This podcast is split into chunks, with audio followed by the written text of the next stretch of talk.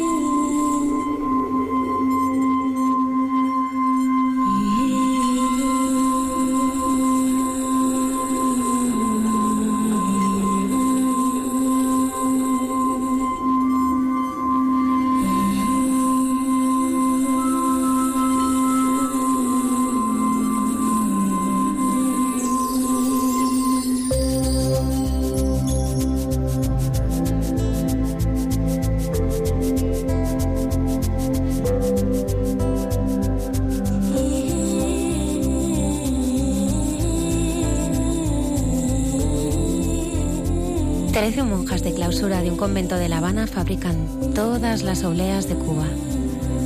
Un millón de obleas cada año que se extienden por toda la isla. Teresa María de la Virgen de la Caridad tiene 90 años y lleva 69 sin salir del convento.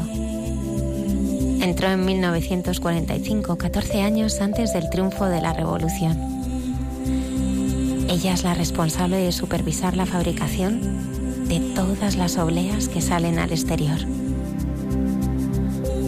Una caja con miles de obleas sale del convento y llega hasta la iglesia de San Judas en uno de los barrios más humildes de La Habana. Allí trabaja María Antonia, que se encarga de repartirlas entre los ancianos impedidos que no pueden salir de sus casas.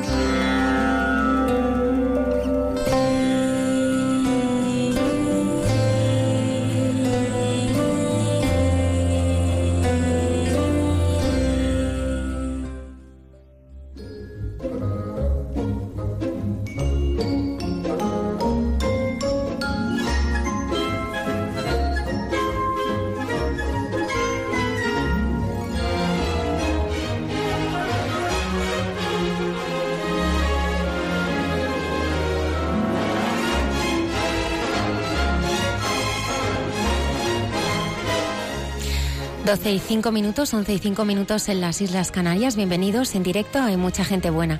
Buenas noches, padre Isaac Parra. Buenas noches, Almudena. Luis Díaz en el control, a los mandos, haciendo que todo funcione a la perfección. O casi todo. no, todo, todo.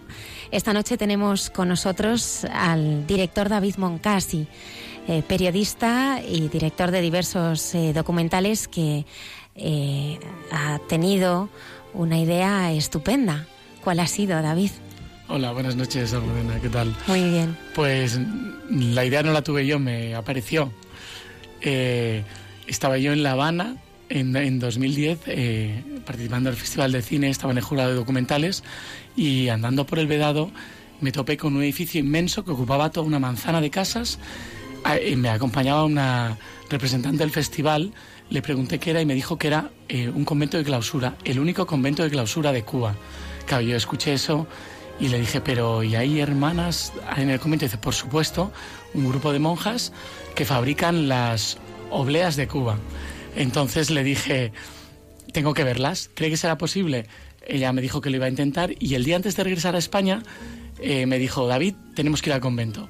Fui al convento y me quedé impresionado cuando en ese edificio increíble me encontré a las hermanas tras la celosía eran como 11 hermanas venerables, todas de más de 80 años, dos más jóvenes, sonrientes, que me contaron que no solo las fabricaban, sino que eran todas las obleas de Cuba. Todas Qué maravilla. las fabricaban ellas en el convento. Bueno, pues es- sobre esta maravillosa experiencia vamos a hablar. No nos lo podemos creer, pero es que la Virgen es así. Nosotros queríamos, queríamos a un cubano esta noche y entonces yo le decía al padre Isaac, oye, vamos a buscar un cubano y me decías, no, yo solamente tengo Tengo venezolanos. pues esta noche tenemos eh, a un matrimonio, David García y Natalia Saezca. Buenas noches. Buenas noches. De Cuba directamente. Sí, directamente. Natalia. Buenas noches, encantada, encantadísima de estar aquí. Muchísimas gracias. Saludamos también a los habituales colaboradores del eh, programa, César Cid, Escucha y Consuelo, y la Madre Carmen Pérez, entre tú y yo. Gracias a todos los que nos escucháis y nos acompañáis cada viernes a través de Facebook, eh, Twitter y nuestra dirección de correo electrónico hay mucha gente buena arroba radiomaria.es. Comenzamos.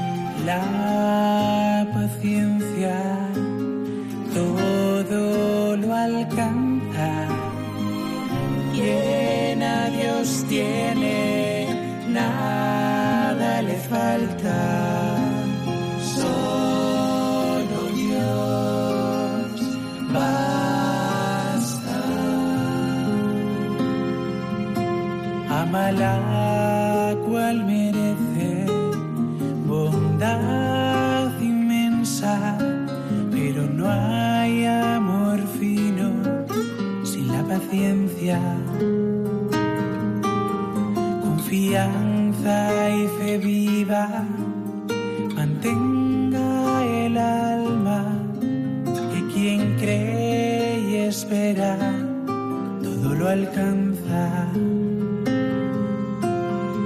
Nada te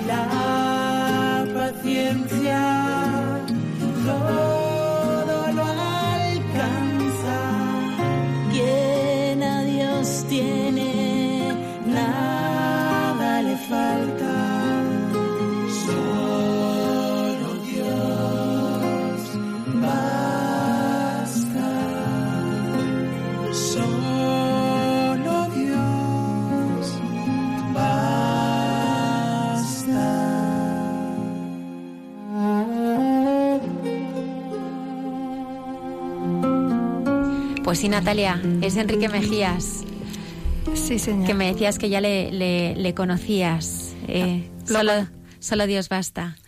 Lo conocí en vuestro programa precisamente, me encantó. Pues eh, él la está presentando esta tarde eh, su disco en el Colegio Virgen de la Almudena de las Religiosas de María Iona Coeli. Es una congregación que tendremos muy pronto en el programa. Su carisma eh, se centra en, la acogida de la juventud más eh, desfavorecida. ¿no? Tienen casas en, en, en Perú, en, en Bolivia. Y nos recuerda una vez más que solo Dios, solo Dios basta. Como avanzábamos al principio del programa, tenemos a, a David eh, Moncasi, que se ha embarcado en, en una aventura pues eh, muy, muy sorprendente, ¿no? ¿Eh? En, un, en un viaje a La Habana que, bueno, te descoloca eh, totalmente y decides hacer un documental sobre unas carmelitas descalzas que residen en La Habana. Exacto. ¿Cómo surge la idea? Pues, como te decía antes, fue un encuentro casual, descubrir que era el único convento de clausura que había en Cuba y la curiosidad me, que me llevó a querer saber más y al descubrir que ellas fabricaban todas las obleas de la isla, prácticamente excepto una diócesis en Cienfuegos, que tenían una máquina que se les estropeó, pero ellas fabrican aproximadamente un millón de obleas cada año para todas las parroquias de la isla. Eh, eso me llevó a que dije esto hay que intentar contarlo porque la historia me parecía sorprendente, cuanto menos que hubiera un convento de clausura en la Cuba comunista de Fidel Castro y el convento era como una isla dentro de la isla. Entonces dije, eso hay que contarlo. Y bueno, a eso me lancé, a, a, intentar convencer a las hermanas. El trayecto hasta que dieron el permiso fue cuatro años de espera. Cuatro años tardaste. Cuatro años esperando porque ellas en 2010 fue cuando hablé con ellas y durante cuatro años les enviaba mails, llamaba al convento, les felicitaba las navidades, ellas a mí, pero yo les iba preguntando, hermanas, ¿ha llegado el momento de empezar a grabar? Y siempre me decían que tenía que esperar una señal. Entonces fue que en 2014 viajé a la isla con Ana, mi esposa, y mi, nuestro pequeño Bruno, que tenía dos años en ese momento, justo los acaba de cumplir. Fuimos de vacaciones, pero con la idea de ver a las monjas a ver si ya habían cambiado de opinión. Y las monjas, cuando hicimos la visita, pues hablamos con ellas, Bruno jugó al otro lado con nosotros, al otro lado de la celosía, y al acabar la superiora nos dijo, perdonen, ¿podemos estar con Bruno un momento? Entonces salimos, la abrieron la puerta del claustro, entró Bruno con ellas, nosotros nos quedamos fuera, tardaron 25 minutos aproximadamente, le oíamos reír y al acabar nos despedimos, nos regresamos a España y a la semana de estar en España nos dijeron que, que la señal había llegado, que podíamos grabar el documental. Entonces, pues claro, nosotros siempre hemos pensado que la señal fue Bruno. Entonces, este documental para nosotros ha sido muy importante porque más allá de un proyecto periodístico o de contar una historia, que es lo que nos gusta, lo hemos vivido en familia, porque salió gracias a Bruno y lo hemos grabado en familia, Ana, Bruno y yo. Cada vez que hemos ido a grabar a La Habana, hemos ido la familia entera y todas las entrevistas que hicimos en la primera parte las hicimos los tres. Bruno estaba con nosotros. Eh, eso creo que también ayudó a que pudiéramos grabar, porque grabar en La Habana no es sencillo sin permiso. Entonces, pues bueno, David, ha sido un proyecto muy bonito. Y, y voy a dar también, eh, que, eh, bueno, pues la palabra cuando quiera a David García, que también, eh, bueno, pues es cubano de La Habana y que también seguro que tiene mucho que, que aportarnos. A mí me gustaría, eh, David Moncasi, que, que, que nos hablaras de de estas religiosas, de un convento de clausura en medio de La Habana, y me gustaría que, que, nos hablaras de estas mujeres. Bueno, a mí lo que más me sorprendió de ellas, primero que había alguna que estaba desde antes de la revolución. Hay una que estaba desde 1945, uh -huh. 14 años antes de, de, la llegada de Fidel. Y yo le pregunté en una entrevista, le decía, pero eh, hermana, usted le intentaba que me hablara de la revolución, que me hablara de... Le pregunté por Obama, le pregunté... Trump, todavía no estaba, pero yo le hacía... Y le hacía preguntas sobre el mundo. Y ella no, no, le, no le interesaba, no sabía nada, no era, no era su tema, porque ella está en otro mundo. Y a mí eso sí que me, eh, me tocó mucho ese desapego hacia lo terrenal, que para nosotros es tan importante. Ella, le, recuerdo que le pregunté, digo, hermana, en la entrevista le dije, ¿usted sabe quién es Bin Laden? Y me dijo, perdone, no tengo el gusto de conocer a ese señor.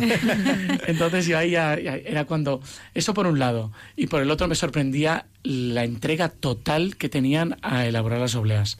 Era, me lo dijeron en las entrevistas, algunas de ellas están en el documental, que tenían una dedicación porque era como su misión. Ellas tenían una misión que esas obleas llegaran hasta el, la iglesia más perdida del extremo oriental de la isla. Y entonces cada una de ellas contaba, yo pienso cómo lo recibe el último cubano, cómo le llega el trabajo que hacemos nosotros, nosotras, eh, y vivían entregadas a eso, lo hacían con una pasión, veías allí pues viejecitas de 85 años una, 87, 90 otra, contando las obleas una a una, para que cada caja tuviera 3.000, 5.000 y luego como iban saliendo las cajas, porque era muy curioso cómo iban llamando de todas las iglesias de la isla, hola, somos de Santa Clara, 5.000, y ellas preparaban paquetes con 5.000. Hay unas veces al año que llegan un pedido de Santiago de Cuba, 30.000 obleas para oh. el otro extremo de la isla. Y bueno, a mí esto es lo que más me llamaba la atención, era un mundo inimaginable desde mi punto de vista que lo descubrí allí, ¿no? Hay una segunda parte, ¿eh? porque eh, esas eh, obleas luego eh, se, se, llevan a, personas que están impedidas. Además, vosotros tuvisteis eh, la gran suerte de, de, grabar en barrios que eran complicados. ¿Cómo fue? ¿Cómo fue? Pues mira, fue porque íbamos de la forma que íbamos, en familia. Eh, teníamos que las obleas llegan a uno de los barrios más humildes de La Habana, el barrio de los sitios, en Centro Habana. David, igual lo conoces. Sí, sí, me suena. Pues allí, en ese barrio, a través de un párroco español, llega en la iglesia de San Nicolás y San Judas, que está en el barrio de los sitios, eh, pudimos llegar a María Antonia, que era una ministra de Eucaristía. Ella limpiaba en la iglesia, pero un día al mes repartía las obleas entre los viejecitos impedidos del barrio que no podían salir de casa. Entonces ah, fue apasionante, fue todo improvisado la grabación, pero el pegarnos a ella, síganme, síganme y ver cómo íbamos entrando en otro mundo. Estamos en el mundo del convento, por un lado, pero luego otro mundo que era el submundo de la Cuba que no se ve del cuando viajas, que es la Cuba que no ves cuando vas de turista, desde luego. Y al lado de María Antonia entramos en esas casas de gente maravillosa, humilde, con una dignidad increíble, que pues que estaban que, deseando, ¿no? Deseando, al la Señor. llegada de María Antonia. Entonces, estos momentos a nosotros, a mí me impresionaron porque nosotros hacemos documentales para contar historias, pero de golpe en esta última me he encontrado con una historia maravillosa que por muchos motivos hemos vivido de forma muy especial, porque además ha sido una historia familiar, ¿no? Y luego, no me extiendo más, pero hay otra, la historia que a mí más me ha impresionado del documental es en el convento, las hermanas, aparte de Bruno, nos dejaron grabar porque había, hay una falta de vocaciones. Uh -huh. Y la Madre Superiora, que es mexicana, vio que igual un documental podía ayudar a tener visibilidad y a que hubiera nuevas vocaciones en la, en la isla. Entonces, la más joven es una monja de 34 años que se llama Lisette, que es la, en estos momentos la única no, no, no, perdón, la única no. Hay cuatro cubanas, pero son tres viejitas y ella es la única, la más joven, ¿no? El testimonio de sus padres, eh, Yara y Conrado, de cómo a su hija, que no educaron en el catolicismo, porque la chica pues tiene 30 y 34, he dicho, igual un poco más, pero no llegaba a 40. Y como su hija un día les dice, lo cuenta en el documental, a ver si luego podemos escucharlo, Sí, no, cuenta que un día la hija pues que los domingos por la mañana dice que iba a la cama de sus padres a desearles buenos días, pues ese día les dice, papás, eh, voy a hacer una experiencia en el convento con las hermanas carmelitas, me voy. Quiero ser monja de clausura. Y la madre dice que reía, reía porque no se lo creía. Y dice, sí, ven a la habitación que tengo la maleta. Y pues todo el proceso de esa madre y ese padre incrédulos, mm, no creyentes, al ver que su única hija se va de su mundo y no va a tener nietos, que ya contaba que lo único que pensaba era tener nietos, ese proceso de no aceptación de eso hasta que lo han aceptado es mm, maravilloso. Duro para los padres, duro para la hija, pero ahora que ves que ya lo han interiorizado, todo ese, a mí ese proceso me ha parecido como una suerte para mí vivirlo y que me contaran ese testimonio. David, David. David García. Sí, no, la verdad que me estoy enterando lo, de, lo del convento por la dirección que has dado, pues evidentemente es a dos o tres kilómetros de donde transcurrió mi infancia, pero no, no sabía de la existencia. Y, y nada, me sorprende tanto como a todos tu, tu historia, lo que has contado. El barrio de los sitios sí me suena, un barrio humilde de Centro Habana, de calles estrechas, de gente sentada en la calle, que hace vida en la calle. Exacto. Hace como 20 años lo visitaba con relativa frecuencia y no había luz, casi todo el día tenían la luz cortada, un fenómeno aquello. Un barrio muy humilde. Pero lo del convento es que no... ¿Cómo reparaste Es tú muy, ahí? es muy curioso porque muchísimos cubanos de La Habana, cuando hemos contado que hacíamos el documental, cuando lo, lo preestrenamos allí, que luego si queréis os cuento la reacción del, del público cubano, pero los cubanos no saben que hay un convento de clausura en La Habana y no saben lo que es la clausura. No, nada, no era como, bueno, gente que sí, pero la inmensa mayoría de la población sí. de a pie. Sí. eh, pero ¿cómo? ¿Ustedes viven allí? El resto de su vida no, no. Y bueno, pues era, la verdad es que yo me encontré de forma casual, me, me topé. Y Fue una señal, me topé con el convento y lo que me dijo la señora que me acompañaba, dije, "Bueno, hay que, aquí hay que saber más, ¿no? Pero fue como, Pues vamos a ir escuchando y, y comentamos.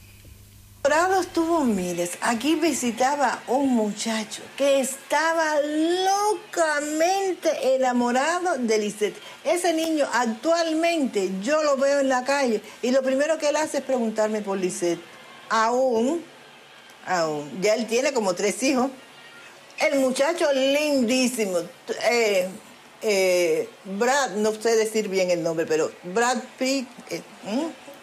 Imagínate, en un mulato. ¡Ah! ¡Wow! ¡Qué mulato más bonito! Y con la misma edad de ella, porque incluso, incluso creo que estaban en la misma, hicieron la misma secundaria juntos. Fue un domingo. Eh, estábamos durmiendo. Ella siempre tenía la costumbre de llegar y meterse dentro de nosotros dos en la cama. Eso era costumbre de ella, que lo hacía siempre que era domingo. Entonces se metió entre nosotros dos y nos dijo, eh, voy a ser monja. Y a mí me dio una risa aquello. Yo empecé, guau, guau, guau, guau. ¿Qué monja ni qué monja? Sí, sí, sí, sí.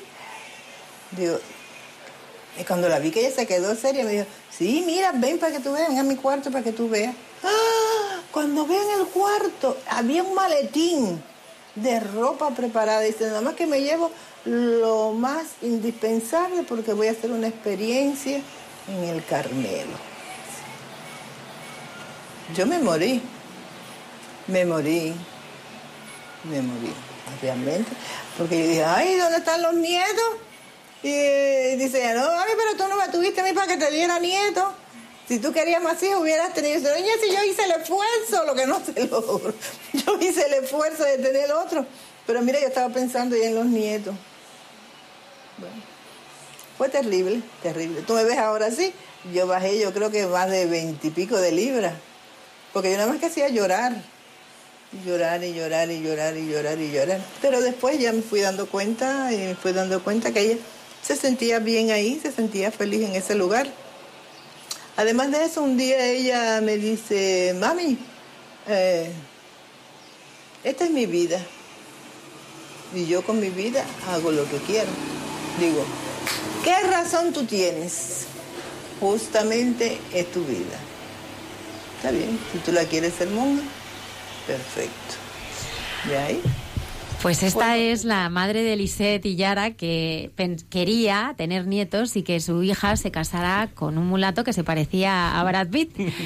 Y, Exacto. y, y qué graciosa, qué graciosa eh, cómo vive esa, esa vocación de su hija, ¿no? Claro, ella cuenta el proceso de sorpresa, no aceptación y años hasta entenderlo y aceptarlo.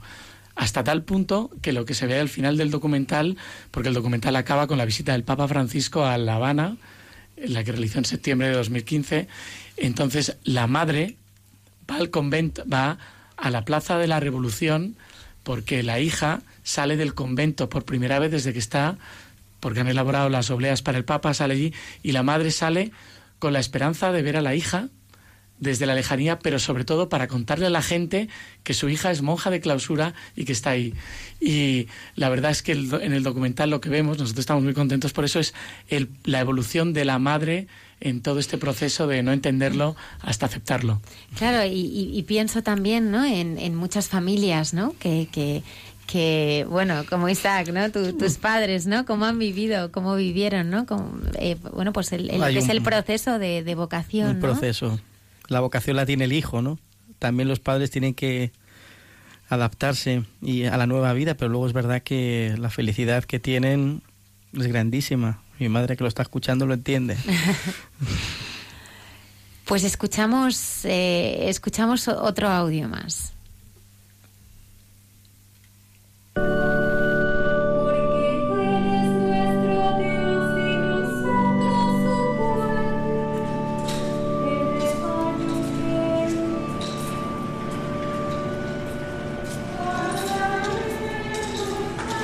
Soy española, de la provincia de Salamanca, de un pueblo.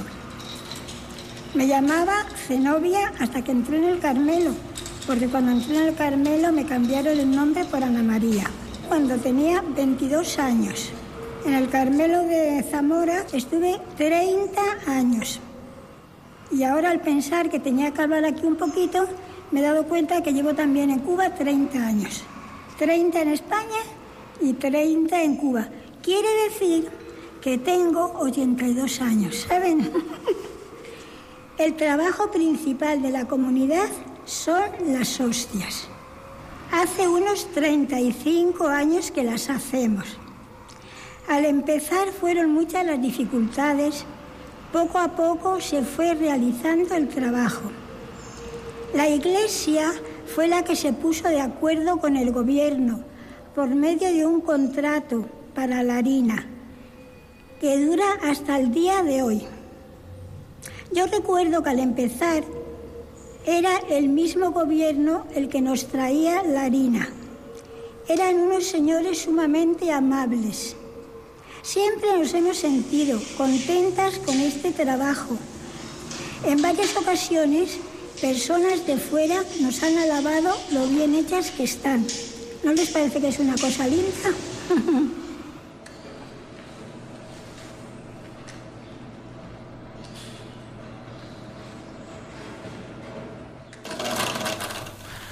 Ahora oímos aquí que se están fabricando las obleas.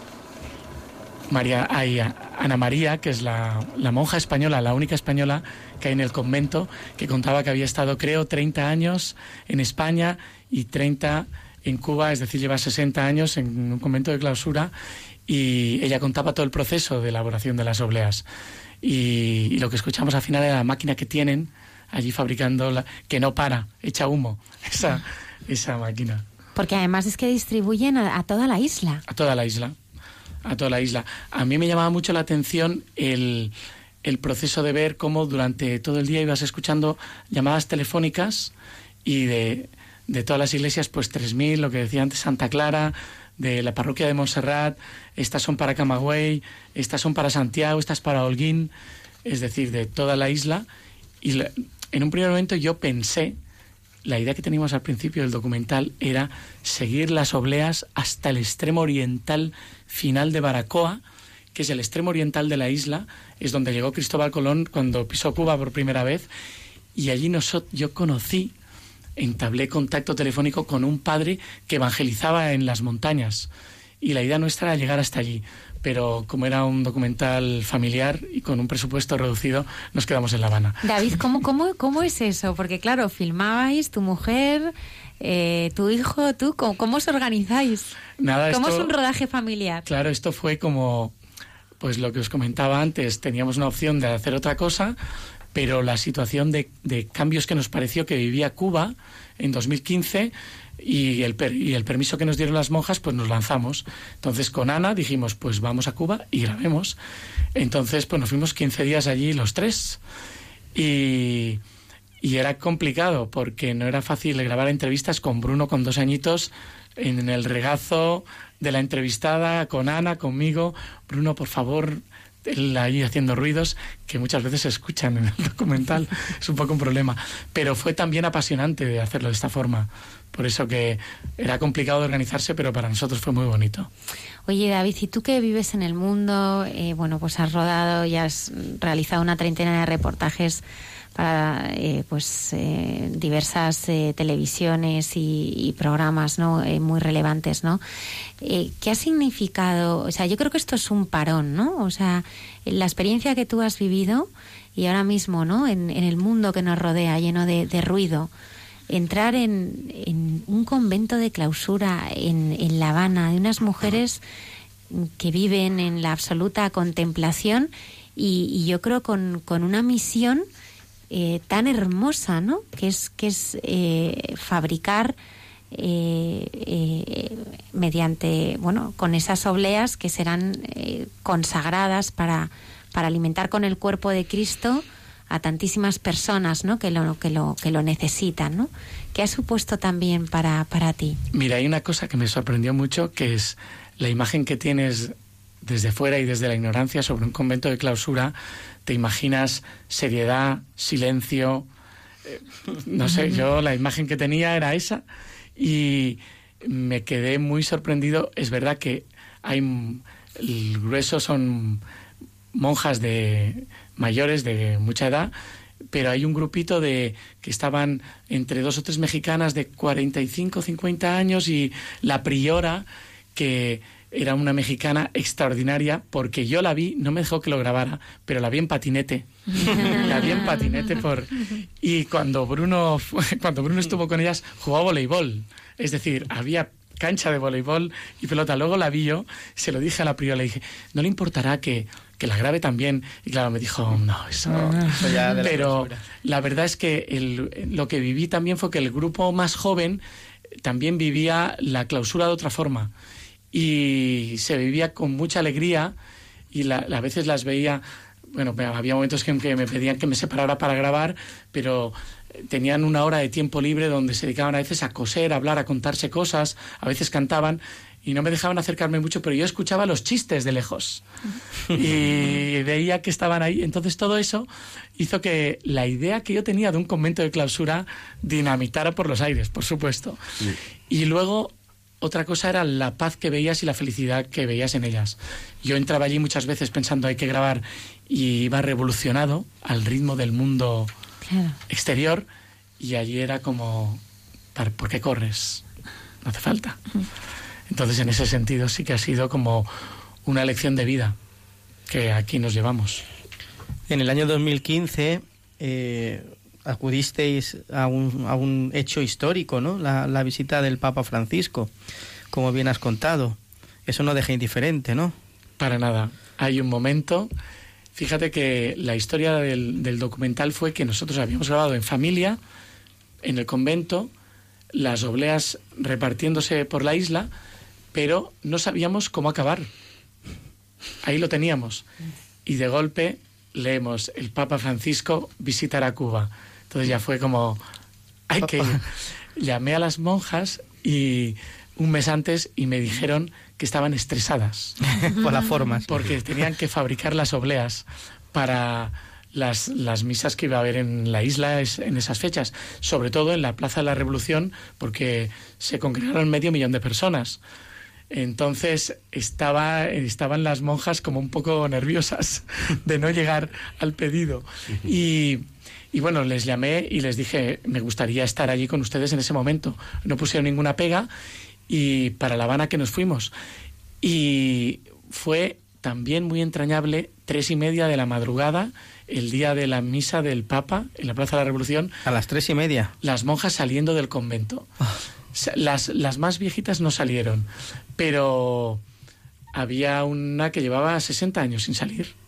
Uf, claro. Y claro, eso, y verlas salir, algunas 60 años, otra 20, otra 25, saliendo, subiendo una furgoneta y yéndose ellas felices, contentas, con una sonrisa de oreja a oreja para estar en, en la misa del... del- Estu- ¿Estuviste en la misa? Claro, claro. Nosotros nos colamos con ellas. Nos colamos. Porque no, eh, había una parte que era para órdenes religiosas y no podía entrar nadie más, pero nosotros fuimos con ellas, con la cámara y entonces viví eh, el momento pegado a ellas, que es lo que mostramos en el documental.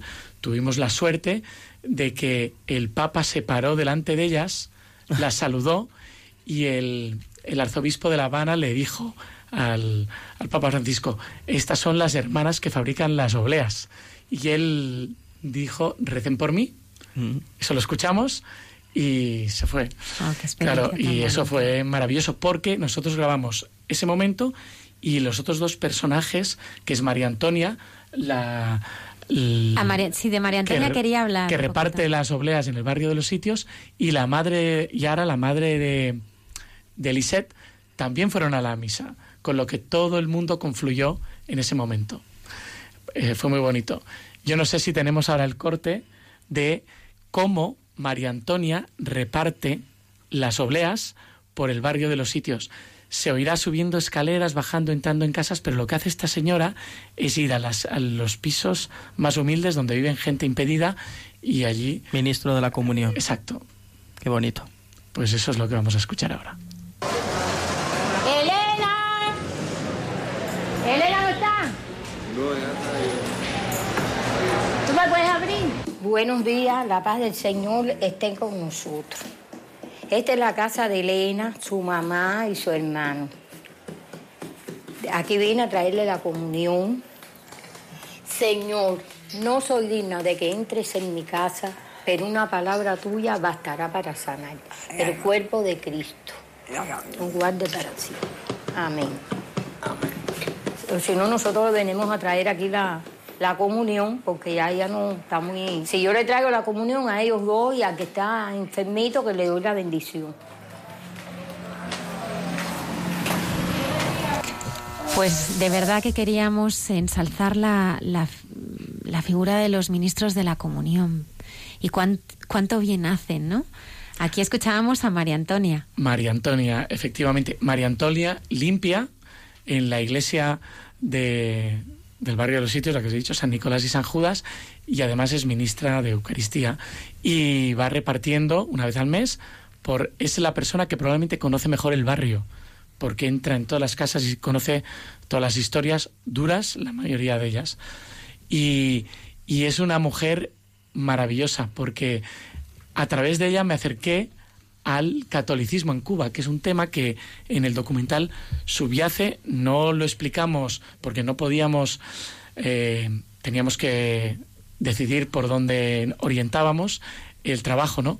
Pero la iglesia de San Judas, cada 28 de cada mes se llena de cubanos. Hay cifras que dicen que el 2% de los cubanos son católicos practicantes y dicen que son católicos el 30%, 35%.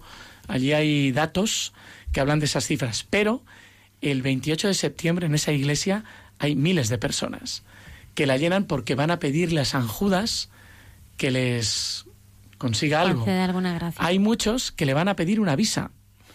Una visa para ir a Estados Unidos, que es lo que el padre Carrero y el padre Cuevas, que son los, los dos que conocí en la iglesia, estaban, se enfadaban cuando esto sucedía. Porque decía, ustedes tienen que venir no a pedir eso, pero tienen que venir a pedir al santo lo que.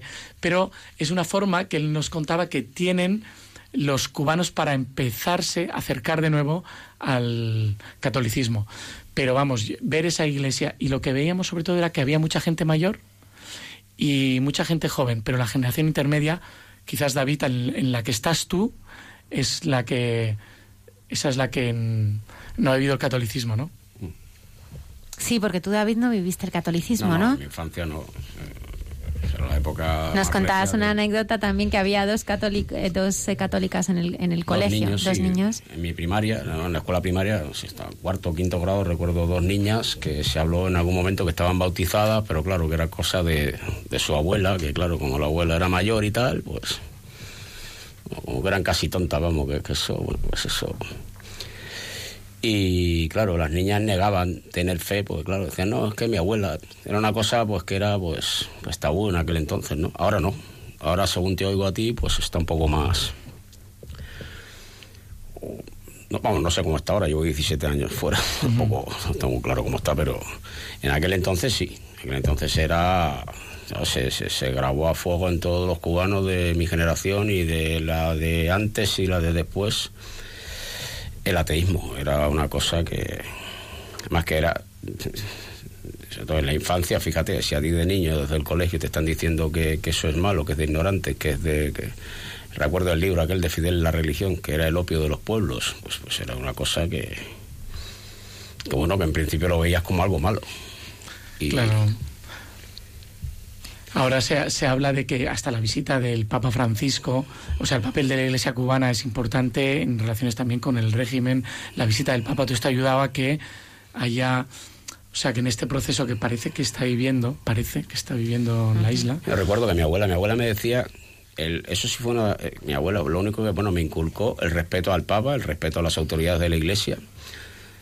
Me recuerdo, fue un día en la cocina de casa que ella me habló de aquello, y yo, claro, con tanto que había contra la religión, contra todas las religiones, no solo el cristianismo, el islam, el judaísmo, todas, era ateísmo.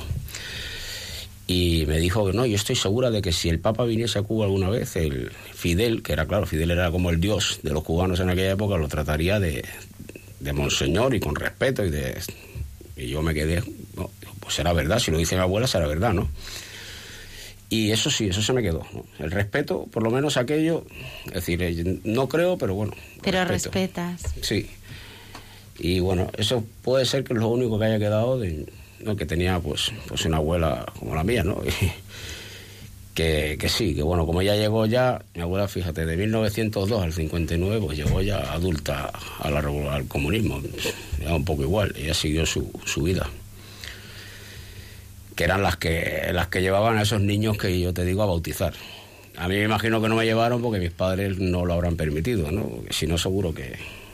y- Pero vamos, la fe yo creo en esa época sobrevivió gracias a los abuelos y a.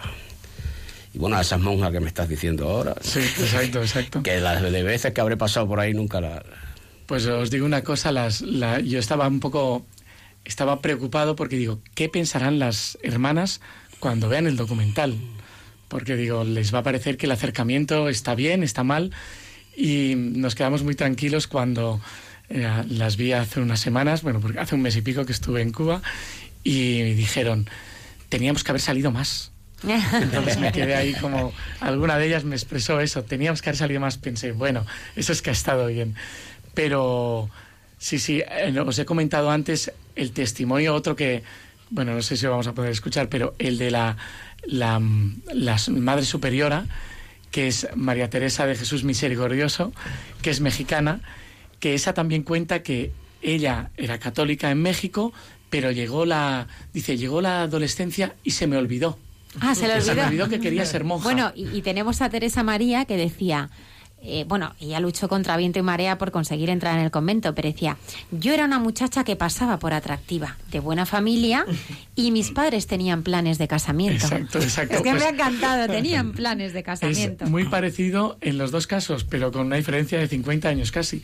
Pero ella decía, llegó la, la- la adolescencia, se me olvidó, pe- empecé a pensar en el sexo opuesto, pero dice una cosa maravillosa, que dice, está hablando con unas amigas y le dijeron, ella comentó, yo seré una soltera feliz, solo me casaré con alguien que esté dispuesto a hacer a dar la vida por mí o hacer algo maravilloso por mí. Y dijo eso y tenía delante el crucifijo. Y dice ella en el testimonio, ese, dice, vi a Jesús en la cruz y dije, y pensó, este sí que ha dado la vida por nosotros. Entonces ya fue cuando dijo, ya tengo claro con quién tengo que casarme. Entonces a mí esa, es como lo cuenta, me pareció maravilloso. Antes nos has dicho que, que nos ibas a contar un poco cómo el pueblo cubano ha recibido este documental. Ay, me he despistado. Sí. sí, yo tenía como también. Hicimos un preestreno cuando lo acabamos. O sea, fue la visita del Papa y dos meses después lo llevamos a La Habana y lo pasamos en el Festival de, de Cine. Mm, Como no llegamos a tiempo, hicimos un preestreno y en una sala había como 600, 700 personas. Estaba lleno. Y yo estaba como muy nervioso porque digo, ¿qué pensarán de la mirada a un convento de clausura al catolicismo en Cuba, hecha por un español? Y vamos, estaba muy nervioso. Y entonces fue eh, muy curioso cómo lo recibieron todo. La sorpresa de ver la historia, porque al acabar todo el mundo decía, no teníamos ni idea de qué cosa es eso, de que hubiera monjas en Cuba, pero ¿qué hacían esas hermanas? No, no entendían nada. Había gente absolutamente desconcertada. Y por otro lado, las partes más duras del documental, la, la social que enseñan la vida cotidiana, pues que se habla de la cartilla de abastecimiento, que la gente enseña la cartilla de abastecimiento, hablan de la gente que ha muerto, ha fallecido en el mar yendo a Estados Unidos, y que a mí me parecían pues testimonios muy duros, terribles, la gente allí reía. Se lo tomaba, pero yo creo que era una especie como de... Autodefensa. o algo. Exacto. Entonces todo fue como la reacción del, del cubano de a pie al documental.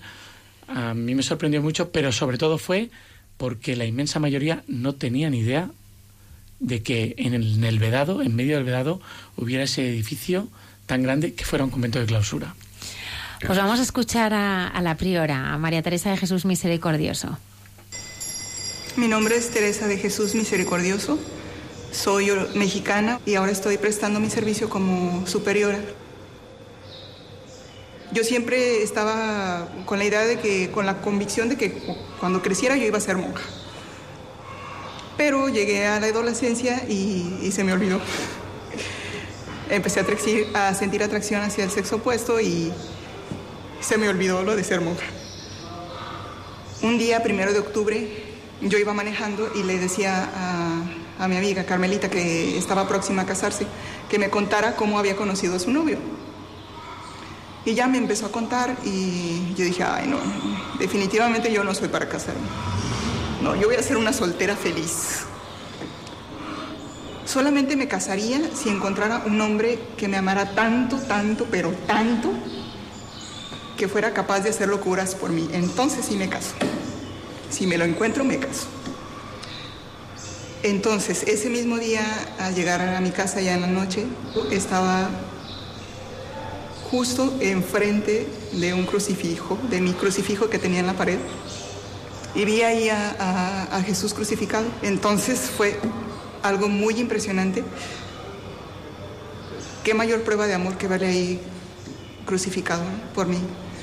Entonces me quedé ahí como muda, mm, yo creo que sin moverme un buen rato, tratando de asimilar aquello que había sido muy grande y que me había llegado a lo más profundo y que no podía decirle que no. Y no podía Pues, decirle que no. Esta es la Madre Superiora que es mexicana y que han llegado a reforzar el convento, un grupo que eran cinco mexicanas, para que el convento pudiera continuar esperando y con un poco la tarea de a ver si consiguen eh, nuevas vocaciones en Cuba. Ella está convencida, pero su testimonio y sobre todo el talante. A mí la, la Madre Superiora me dejó fascinado por la forma de expresarse, por la forma de vivir la fe, por todo.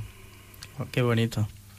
Sí, no deja, no deja indiferente y eso atrae a mucha, a mucha gente, ¿no? Seguro que poco a poco va creciendo el- número, el número de vocaciones, ¿no? Bueno, yo les iré preguntando a ver cómo, a ver cómo les va, a ver si han conseguido que entre novicias cubanas es el reto que tienen, porque si no tienen que venir de México, ha habido había alguna de la República Dominicana, pero bueno, la idea es esa.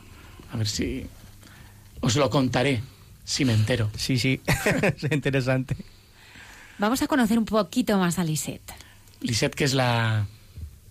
Lisette, recordemos, que es la monja, la, un- la más joven que hay en el convento, que es cubana, y que fue la, que- la historia que contamos, que sus padres, que son la que hemos escuchado antes, Yara y Conrado, se quedaron como no entendiendo, antes hemos escuchado a la madre qué pasó con la hija, pues aquí igual tenemos un corte donde ella cuenta su proceso de aceptación, de, de descubrimiento de la fe y de trabajar para que sus padres lo entendieran. Convento La Carmelita, dígame. Sí, la misa de San José es eh, a las 5 de la tarde. Sí, las hermanas, no sé si darán reja. Ellas, ustedes saben que están detrás de la reja. Como estamos en cuaresma, pues no sé si hoy la van a poder ver. Bueno, gracias. Hasta luego. Esta llamada. Esta es una llamada que ha salido antes de lo de Lisette, pero es, es, gente que llama para ver si pueden ver a las monjas y hablar con ellas a través de la celosía. Y es la guardesa. Allí la llaman la guardesa del convento. La guardesa que es la tornera. Sí, exacto. La Sí. que siempre está afuera y, la- y que lleva el torno, exacto. Sí, la tornera. Exacto. Y esta es Edelín. Entonces, en el montaje del documental llaman eh, para ver a las monjas y luego pasamos a lo que escucharemos ahora. Espero que sea Lisette contando su testimonio.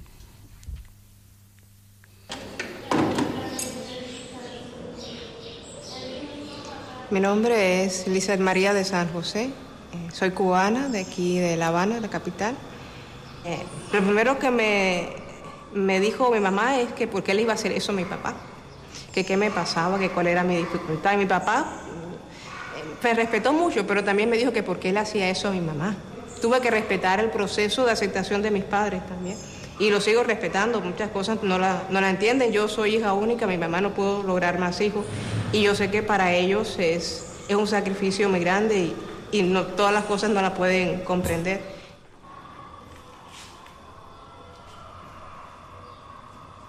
Mi familia es bautizada y le tocó vivir eh, los años 70, 80 y me educaron sin fe ninguna, no, no me hablaron de religión. En la escuela incluso te decían que la, la religión era la respuesta primitiva del hombre a, la respuesta, a los fenómenos de la naturaleza. Y te lo enseñan así en la escuela, en la casa no te dicen nada y uno se lo cree. Yo buscaba a Dios en, en la creación, en la música, en el arte, pero en realidad no sabía que era a Él el que lo buscaba.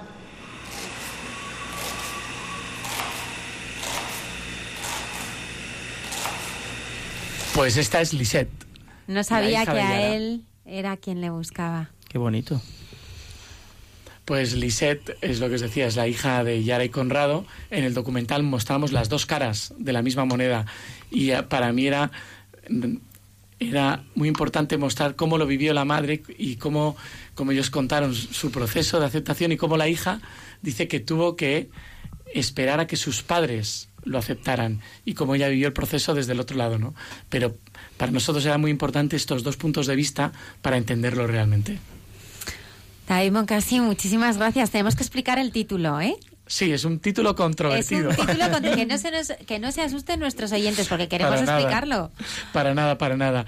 Le- el título es Un millón de hostias porque las monjas desde el primer momento me dijeron, nosotras fabricamos todas las hostias de Cuba, porque en Cuba yo les hablaba de formas, obleas, pero ellas nunca me respondían ni obleas ni formas y le llamaban las hostias.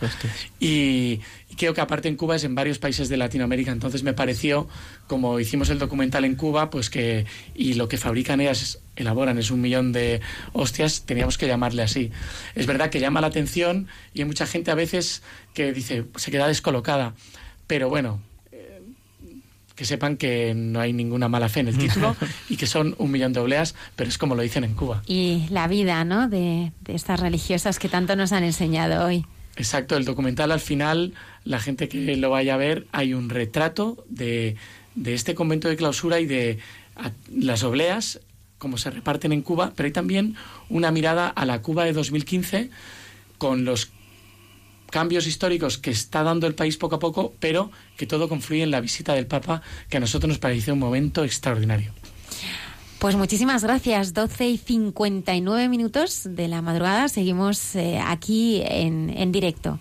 En Hay mucha gente buena.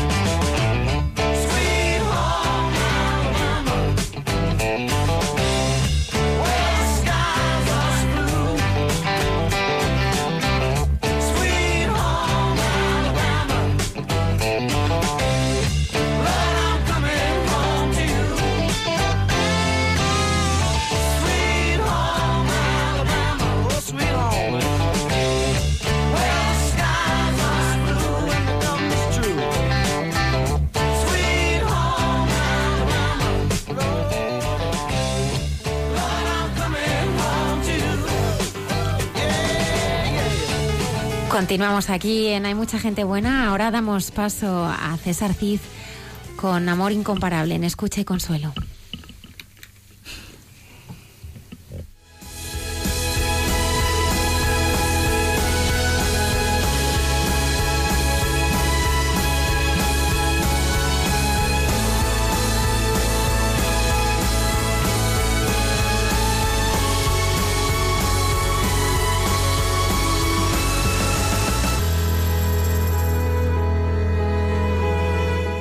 Escucha y consuelo.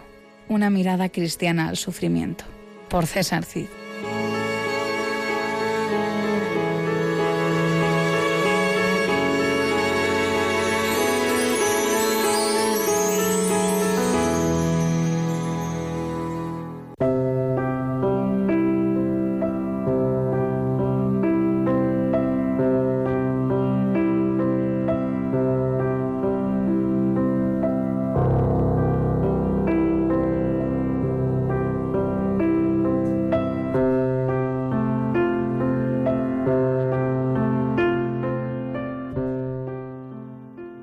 Amor incomparable.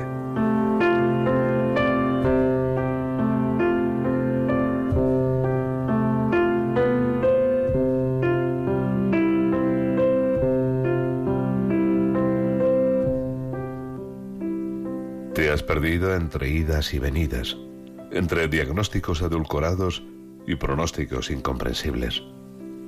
La enfermedad bloquea tus respuestas y el mundo no deja de formularte preguntas y te sientes aturdida, me dices. Te deterioras según lo previsto y lo adviertes con temor e incertidumbre. Siento que callas muchas cosas porque no encuentras palabras para decirlas. No importa, no es necesario. Creo que, en el fondo, tu corazón prefiere ir por otro lado, ahora que tu cabeza no es capaz de entender lo que pasa. Y sonríes elevando los hombros, consciente de algunos errores de percepción que cada vez te incomodan menos. ¿Hasta cuándo? me preguntaste. Y yo no respondí. Sonreímos juntos, me despedí y abandoné la habitación con un gran peso por tu pregunta, amiga. Orí para desahogar una sensación pesada que me arrastra desde entonces. Y en la oración sentí que esa pregunta carece realmente de respuesta y me sentí mejor. Pero Dios me mostró claramente que el problema no está en la respuesta, sino en la pregunta. Nadie debería formularla. Acompañar el sufrimiento al final de la vida supone potenciar la vida como el regalo que es, en todo su valor. Aprovechar cada minuto para amar, perdonar y perdonarse, pero sobre todo para encontrarse con Dios y fundirse en su presencia eterna. Solo así el tiempo deja de importar y el miedo desaparece. Algo hacemos mal cuando una persona que termina su vida siente verdadero miedo. Sé que no leerás este texto, hermana, pero espero que el Señor te regale la certidumbre de un amor incomparable y viajes en paz, cargada de besos y abrazos.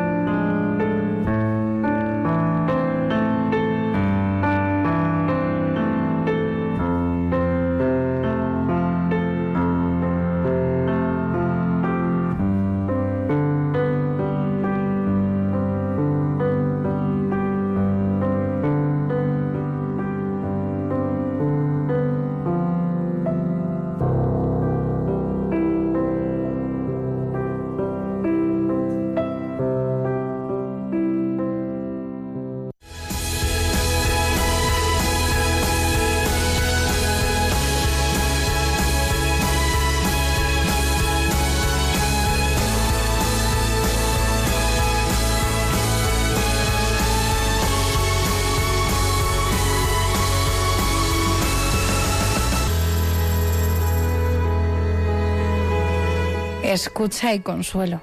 Una mirada cristiana al sufrimiento. Por César Cid.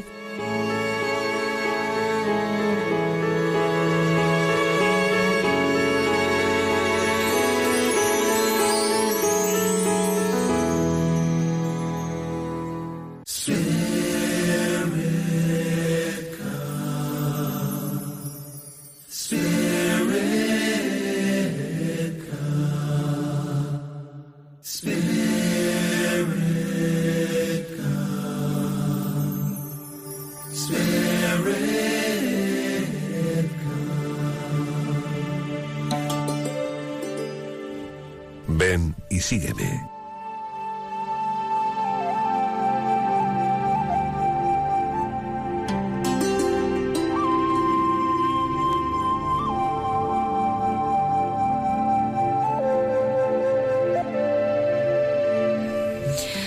Como anunciábamos al principio de este programa, nos acompañan esta noche Natalia Saezca, de Letonia. Buenas noches de nuevo. Que está casada con David García, natural de Cuba, La Habana. Sí. Oye, menuda mezcla. ¿eh? Ya ves. ¿Cómo os conocisteis? Porque cada uno en un país distinto. Pues cuento yo. El, bueno, yo vivía en Letonia tan tranquilamente, David en Cuba también tranquilo, y fue a estudiar telecomunicaciones y, y claro, en el último año yo Fue- vivía cerca de la universidad. David a, a Letonia A estudiar, a sí. estudiar. Y nada, cuando lo vi, dije, yo quiero pasar el resto de mi vida al lado de este hombre. pues así. Y nada, nos conocimos, fue todo muy, bastante rápido, ¿no? Porque si nos conocimos en el verano del 91, por ejemplo, luego él se fue de vacaciones de, a Cuba, regresó en no- noviembre o por ahí, y ya en marzo del 92, el 13 de marzo, exacto, no, abril, perdón, abril ya estábamos volando a Cuba, sin saber el idioma, sin saber nada del país, absolutamente nada. ¿Qué te encontraste, Natalia, allí? ¿Cuál fue tu impresión?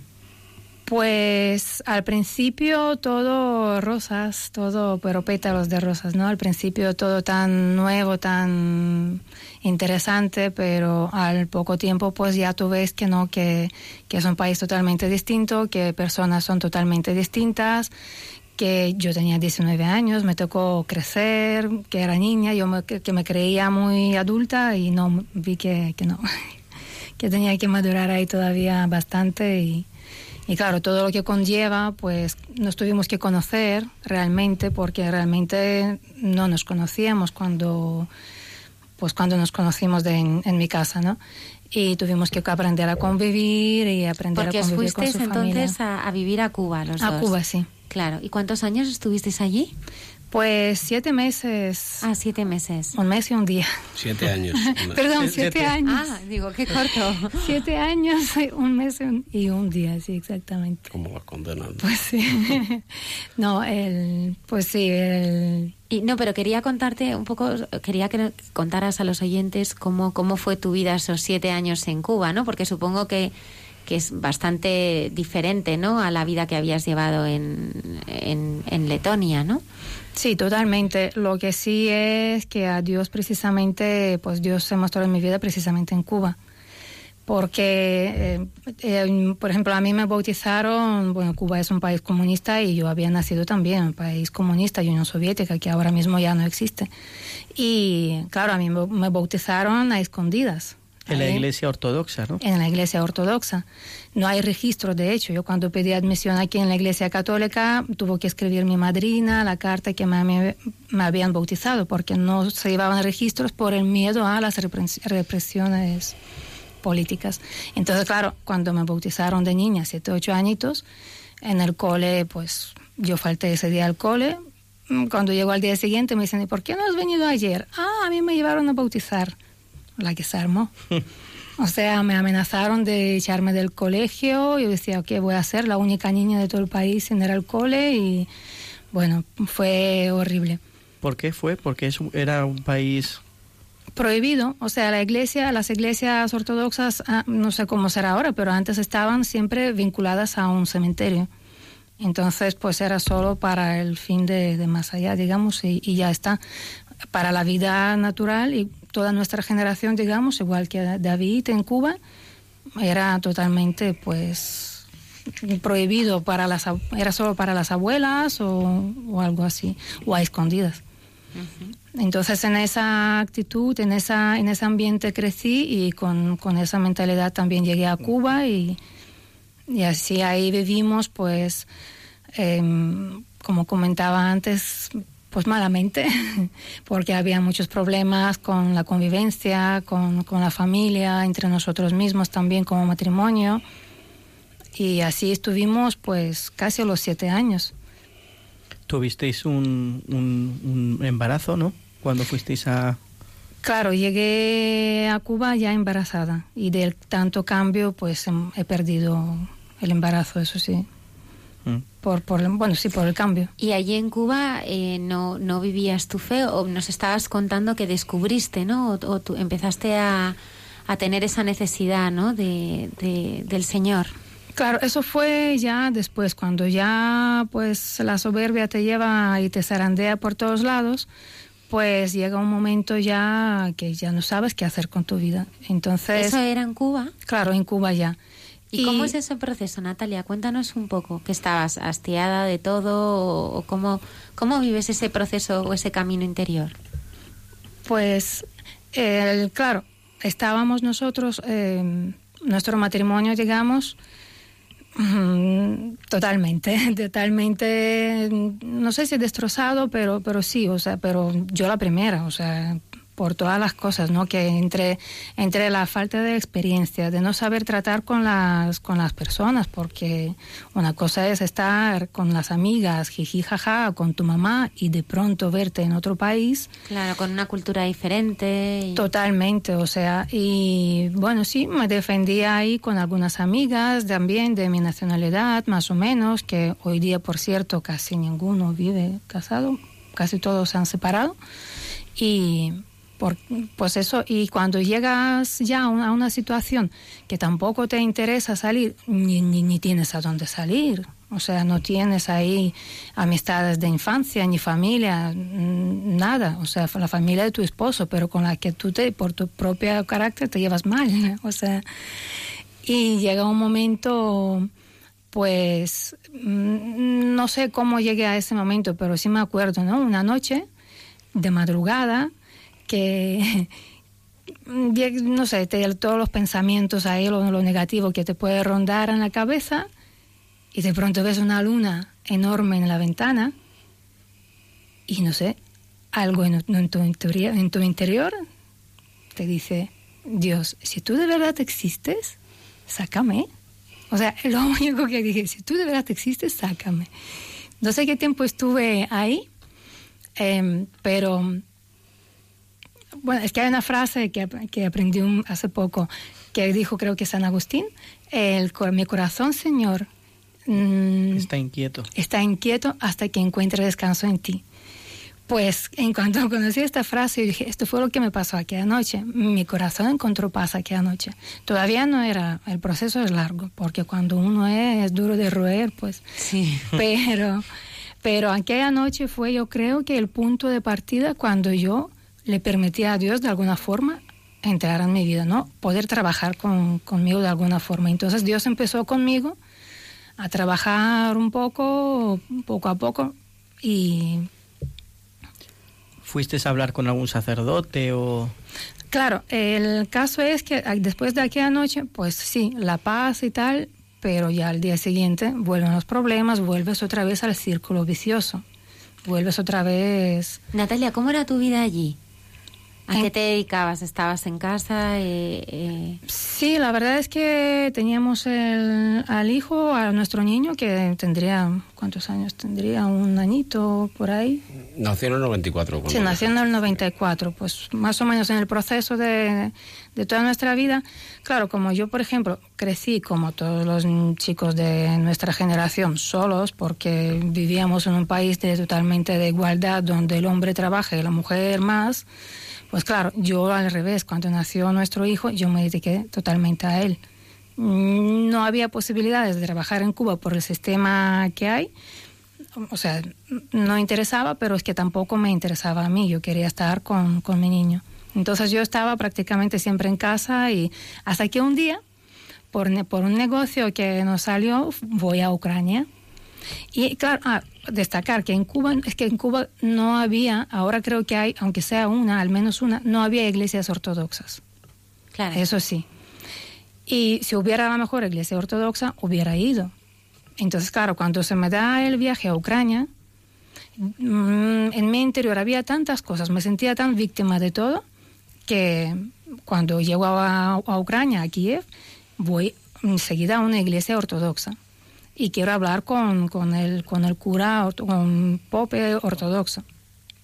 Y claro, le digo, mire, quiero hablar con usted. Y me dice, bueno, hija, ayuna y luego vuelves. Y claro, cuando yo estaba de viaje, yo no podía esperar tres días. Y, y cuando me vio la cara, me dice, "Ah, ven, hija, ven, ven, cuéntame, ¿qué te pasa? Entonces, claro, cuando yo le cuento mi punto de vista víctima total, digo, el mundo contra mí, ¿no? El, eh, problemas con mi marido, con esto, con otro, con otro, o sea, víctima total. No me acuerdo todo lo que me dijo, solo me acuerdo la frase. Me dijo, hijita, ¿y no serás que llevas tú el pecado dentro de ti? Y yo, jo, ¿cómo es que yo? O sea, yo, la víctima, no, no puede ser. Y yo, la, ahora la pecadora. Me dice, mira, hijita, cómprate una Biblia y llévatela. Porque yo le decía, además, claro, no hay iglesias y tal. Dice, cómprate una Biblia aquí y llévatela a Cuba. Bueno, pues me compro una Biblia bien grande y me la llevo a Cuba y la empiezo a leer ahí. Desde la primera página del Antiguo Testamento, que habían cosas que, que no entendía, otras que entendía, otras que me chocaban, otras que me aterrorizaban directamente, hasta que llegó al Nuevo Testamento. Y todo eso es claro, el proceso, ¿no? Es, no es un día, claro, esos son meses y meses, no me acuerdo ahora, pero a lo largo de los siete años, digamos. Y bueno, después de que nació el niño. Y cuando llego al Nuevo Testamento, siento la necesidad de confesarme. Y claro, yo no sé cómo se hace, entonces muchas veces antes de dormir, pues yo me acordaba desde la niña, pero me quedaba dormida siempre y, hasta que siento la necesidad, digo, hay que ir a alguna iglesia, algo, porque aunque sea no hay ortodoxa, al- alguna, lo que sea, pero necesito, ¿no? No sabía, porque no sentía la, la, necesidad, pero es que no sabes ni de qué va todo esto. Y con esto aparece mi marido y me dice, oye, he visto una iglesia, bueno, porque conoció a un pastor evangélico, dice, he visto una iglesia donde bailan, parece una discoteca, vámonos ahí. Entonces, ahí es donde entramos a la iglesia evangélica y ahí hago mi, mi vida de fe hasta que, bueno, hasta que ya llegamos aquí y tal. Y eh, supuestamente entramos los dos, pero David se echó para atrás enseguida, pero yo no, yo claro, yo, yo, ve, yo sentía la llamada de Dios, yo sigo a Dios y digo, pues ahí voy.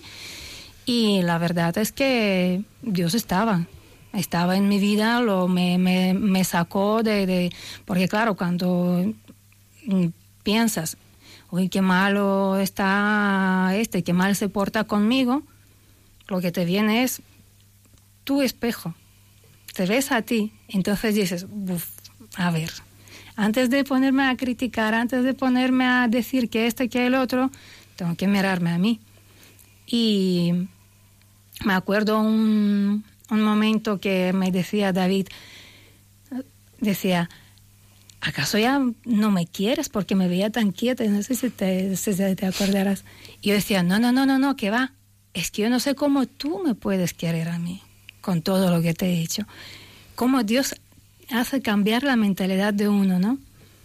Y, y nada, en, desde entonces estuve pues en la iglesia evangélica y hasta y para, y llevé- bueno, practiqué mi fe ahí cuando llegamos aquí a España en el 99 99 sí Sí. eh, seguí, había una cerca de mi casa y seguí, no, nunca me lo planteé porque dije, bueno, ahí está Dios y yo no miro ni a la izquierda ni a la derecha, yo veía cosas que, bueno, que estaban ahí, pero dije, bueno, que no se puede generalizar, yo sigo a mi Dios y, y ya está. Hasta que mi esposo empieza a dar pasos en la iglesia católica pues lo que comentábamos antes con él, porque a mí, por ejemplo, no me llamó la atención la visita de Juan Pablo II a Cuba, a David sí, Eh, cuando nombraron a Pa- al Papa Francisco, pues yo tampoco le presté atención, a él sí le, llamó muchísimo y él empezó a dar sus pasitos de, de fe católica y empezó el camino de catecumenado para bautizarse. David, ¿cómo, cómo es ese proceso? No, eso, bueno, un poco lo que ha contado Natalia, ese proceso empieza en Cuba, ese momento que ella regresa de Ucrania, que regresa con la Biblia aquella escrita en ruso antiguo. y se entendía fatal. Lógico. Entonces, eh, el proceso yo, yo creo que sí, que Dios ya lo tenía todo previsto, evidentemente, estoy seguro ahora. Y ella clamó a Dios, como dice aquella noche. Luego, pues, este viaje, la primera confesión, la Biblia. Y eh, anuncian la visita de Juan Pablo II a, a La Habana. Evidentemente, pues yo desde la infancia tenía pues, pues ese respeto por lo que era el papado, porque me lo había dicho mi abuela. Y seguía que las noticias de, ese momento me, interesó mucho. Aquello fue una cosa para mí de, de importancia y de repercusión. Y eso coincide con la visita de este misionero de la Iglesia Evangélica, que también eh, tuvo mucha, mucho impacto en mí. Por eso le hablé a Natalia de la iglesia que ella... Claro, porque de qué iba yo a decirle de ir a una iglesia, ¿no? Es decir, que esa persona que conocí, ¿no? Primero, la visita del Papa, las palabras del Papa. Eh, mm, me llamó mucho... El Papa fue una figura que, bueno, claro, antes de la visita se habló mucho del Papa, cuando aquello no, no teníamos el Internet como hoy, ¿no? Te enterabas con las, por lo que leías en la prensa, lo que veías en la tele, la- entonces, eh, ¿cómo se habló del Papa? Pues, pues evidentemente aquello me, para mí, para mí fue muy importante, ¿no? Y claro, luego, pues llega un hombre que es cristiano, de otra confesión, que yo en aquel momento no entendía la diferencia entre un cristiano y otro, de hecho les hablaba del Papa y, y me respondían con algo de frialdad, y decía, bueno, pero yo sí vi que fue muy importante para, para la población en Cuba esa visita. Hubo un movimiento muy importante donde mucha gente se acercó a las iglesias. Me imagino que cada cual, pues un poco a la. Como mi caso, a la que le pillaba cerca, porque como no conocías nada de cómo era el cristianismo, ni de su historia, ni nada. Y, en mi camino Dios había puesto a este hombre que, que era de una iglesia evangélica, no recuerdo si era, era metodista, si era iglesia metodista y la que teníamos cerca de casa, a 200 metros, pues era una iglesia metodista, era un templo metodista, y fui, vi un culto, un- una especie de culto que tienen ellos, que tal, que, bueno, muy alegre, muy vivo, y sí se lo dije a Natalia, le dije, pues mira, oye, aquí hay una iglesia que me pareció, encima, pues bueno, la palabra de Dios, donde quiera que, que- que se lee, que se, pues es profunda, llega, y, y- y de verdad que vi- vine muy animado. ¿Y cómo fue el acercamiento de las dos a la religión católica?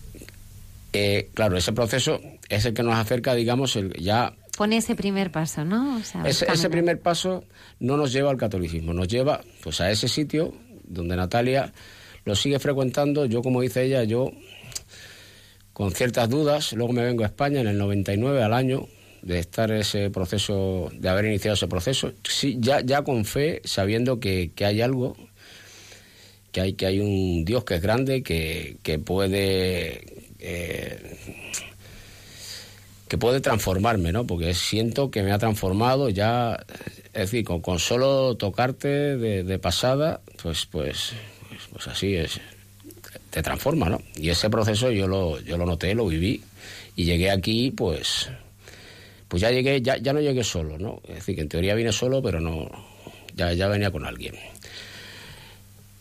Ella luego se une conmigo, viene con mi hijo, que tenía cuando aquello cuatro años ya. Nos unimos los tres aquí. Y la en una iglesia evangélica que estaba en el barrio, eh, nos empezamos, eh, bueno, empieza Natalia a asistir, yo iba de vez en cuando. Eh, me acerqué más a esa iglesia, en esa iglesia conocí más cosas, desde el punto de vista de la confesión aquella, ¿no? Luego nos cambiamos de barrio, pues nos fuimos a vivir a Arroyo Molinos, ya que aquella iglesia nos pillaba lejos, entonces en Arroyo Molinos no había iglesia de línea protestante. Había un grupo de cristianos que estaban intentando formar una iglesia de ese tipo y tal.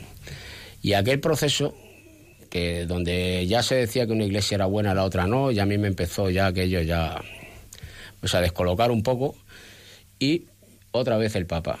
Viene el Papa Benedicto, renuncia, queda, queda libre el papado en ese momento, ya eso me ha, ya vuelvo a mirar a Roma, el Papa, un Papa que renuncia, un Papa. Me llamó mucho la atención, ¿no? Porque fue un, eh, para mí fue un ejemplo de, de- de modestia, de, humildad, de decir, pues, pues no puedo, estoy tal. Y, y, claro, en ese proceso de que querían formar una iglesia tal y cual, veo la iglesia, digo, mira, aquí está la iglesia. Luego, eh, luego pues eh, sale electo el Papa Francisco y ya, claro, pues también, pues tenía los ojos muy puestos en, el- en la iglesia en ese momento. Y yo, de buenas a primera, le dije a la tela, mira, yo no voy a ver más iglesias evangélicas porque aquí ya hay una iglesia. Y me fui a la, y me fui a la parroquia. Y ahí, bueno, pues ahí, ahí, al primero que vi fue el que hoy es mi padrino, a, a José Manuel. Le conté un poco la historia, esta que he contado, pero así compactada, y me dijo, pues muy bien, vete a ver al cura que está ahí, a don Fernando. Le conté lo mismo y me dijo, bueno, el proceso que había para la incorporación, el, catecumenado, el proceso que había, los pasos que había que dar. Y, y nos pusimos en marcha. Pero tú todavía seguías en la iglesia evangélica, ¿no? Sí, aquí sí me gustaría comentar algo porque cuando David empezó su camino de conversión, claro, yo ya llevaba años estudiando la Biblia, de, teología y de todo, vamos, a mí, eh, uy, ¿no? Como quien dice, sí, sí. Y aquí David empieza a dar sus pasitos, se venía y me contaba y esto y lo otro. Y yo que no, que no, que, que va, ¿a dónde vas? O sea, tuvimos unas discusiones bastante grandes, ¿no? Él trataba con, toda su, con todo su corazón atraerme, ¿no? De- con, con él y yo que no, que no, y él que sí, que sí, y, y así estuvimos hasta que llegamos a un acuerdo. Dijimos, bueno, venga, vale, vamos, un domingo a la tuya, otro domingo a la mía. O sea, fue un caótico, fue un año, yo creo que más o menos que pasamos, eh, bastante, pues eso, caótico y, y claro, a mí me, me sorprendió cuando llegué, cuando entré por primera vez en nuestra iglesia, bueno, queridísima que ahora la tengo, nuestra parroquia. Y claro, escucho la, la homilía tan, cor- tan corta, tan llena de palabra, tan llena de vida, yo quería escuchar más. Yo decía, es que eso no puede ser. Entonces, claro, ya la segunda vez cuando volví, ya no fui tan renegada, ya decía, aunque no le mostraba que yo iba con ganas, pero, pero digo, bueno, voy a escuchar la, la homilía y, y me llamaba muchísimo, muchísimo la atención. Y claro, el, el, el camino de, para el bautismo también que, que hizo David con sus padrinos y todo, pues cómo, cómo te acogen, no sé, me llamaba mucho la atención. Mm, Resultaba tan natural, Una iglesia madre. sí, tan de familia, tan natural, tan, es. tan, no sé cómo decir, sen- sencilla, no, tan directa, tan fácil, tan, no sé, familia. Cercana, familiar. Cercana, palabra, cercana. Entonces, claro, aunque las discusiones seguían, ojo, pero después que lo que pasa es que después de que se bautizó, el padrino lo, lo invitó a un cursillo de cristiandad y cuando se fue, pues nada, cuando, cuando regresa del cursillo de cristiandad, me habían cambiado al, marido. O sea, todo lo que durante cuando vamos este año vamos a cumplir 25 años de, de casados. En los 25 años, yo además había visto esfuerzos en, en mi esposo de querer ser mejor persona, querer comportarse mejor y no poder. Y, y regresar del cursillo de cristiandad, hecho un corderito. David, cuéntanos. ¿Qué pasa? Solo quería rezar y, y, y, y No, hombre, cursillo ¿Qué tuvo- experiencia tuviste? ¿Qué experiencia tuviste? en La experiencia, cursillo? bueno, lo primero, a nivel cognitivo, no, porque yo, mm, a pesar de haber pasado un catecumenado, pues tenía. hay- muchas cosas en la iglesia que uno. He visto gente que va a un cursillo, no como yo, que llevo cuatro años, bueno, no llego a tres años bautizado. Gente que va a un cursillo que lleva toda la vida acudiendo a una iglesia y no la conoce. El cursillo de cristiandad, pues es un movimiento que yo creo que, vamos, pasar un cursillo es muy importante, yo creo, para todo el mundo. Primero que nada, pues claro, yo venía de una confesión, como te digo, mm, protestante, donde, por ejemplo, eh, una cosa muy importante para, para nosotros, como es la Virgen, pues es un personaje bíblico.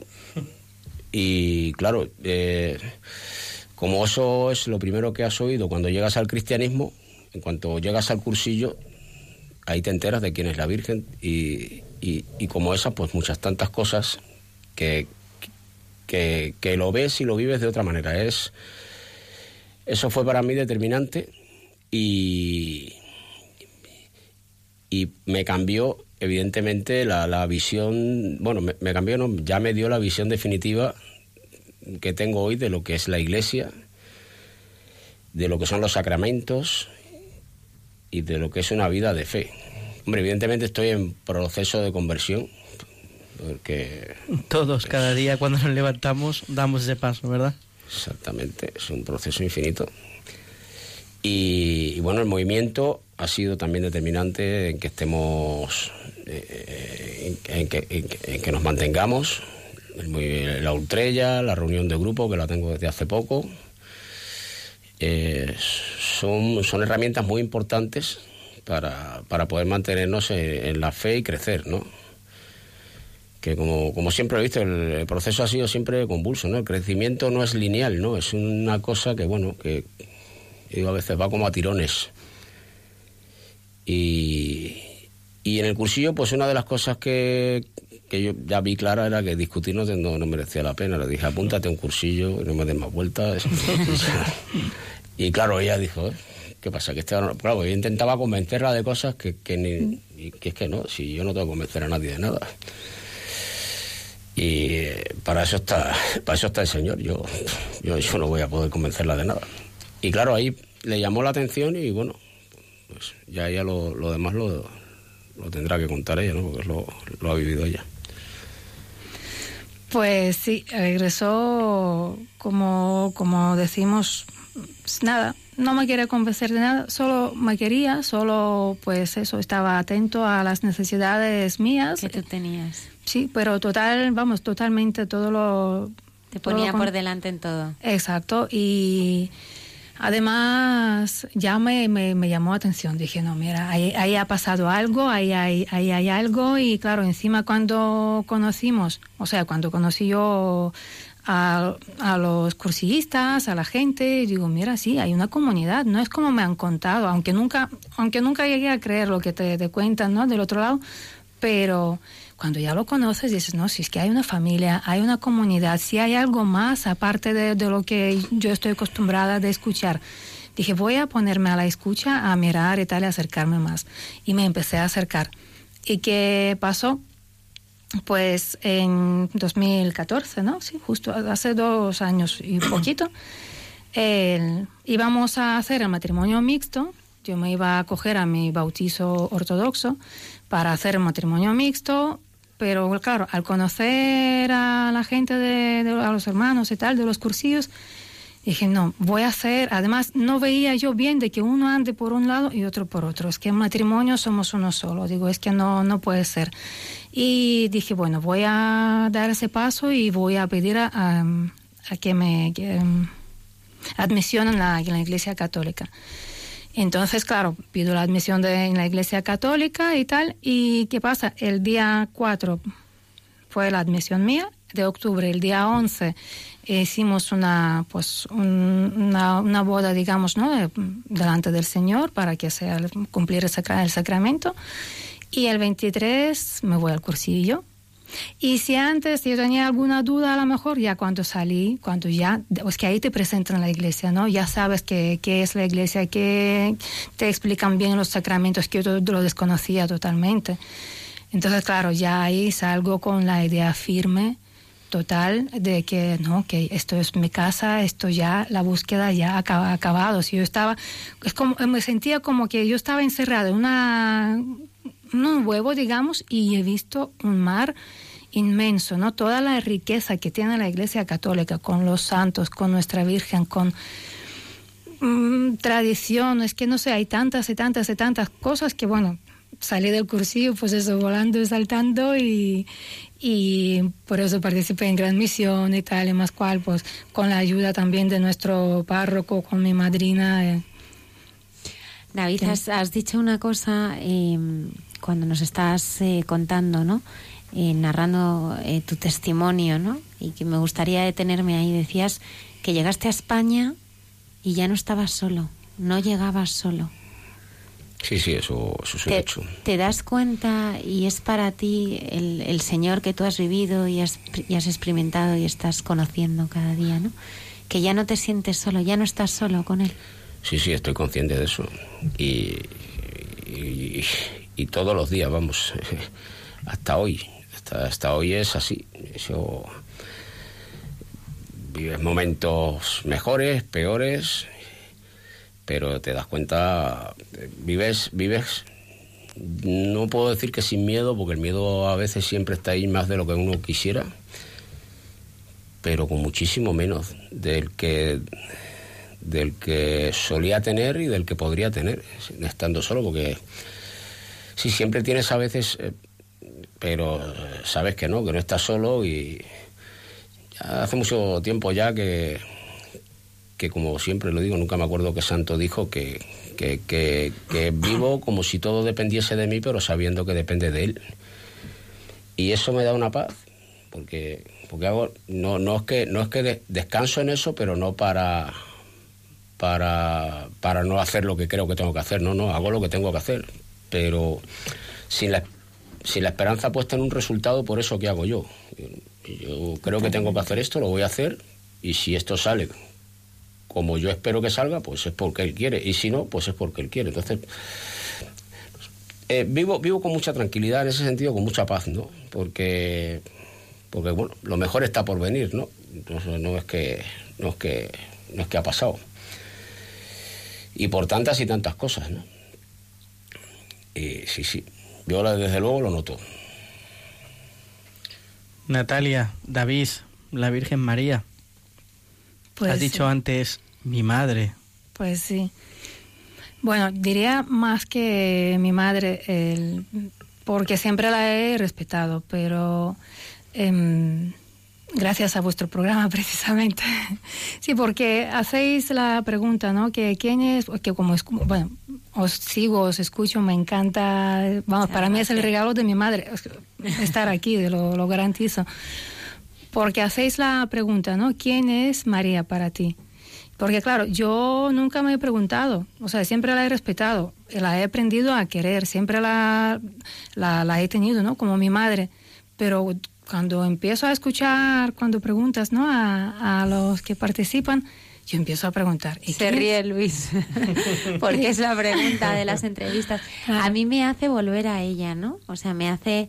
Yo creo que aquí eh, somos muchísimos voluntarios y bueno, es una radio que cada día es más grande y llega eh, a más personas.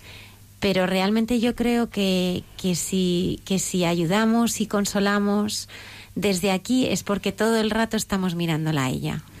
Entonces, el, el no mirarla a ella, en, en no mirarla y además eh, decir a nuestros oyentes que tenemos una imagen de, de la Virgen aquí preciosa, ¿no? Que, que inspira, Pues sí. ¿no? Eh, yo la verdad es que siempre invito a los invitados, le- siempre les, les pongo cara a ella, ¿no? Cuando cuando hacen la, la entrevista, ¿no?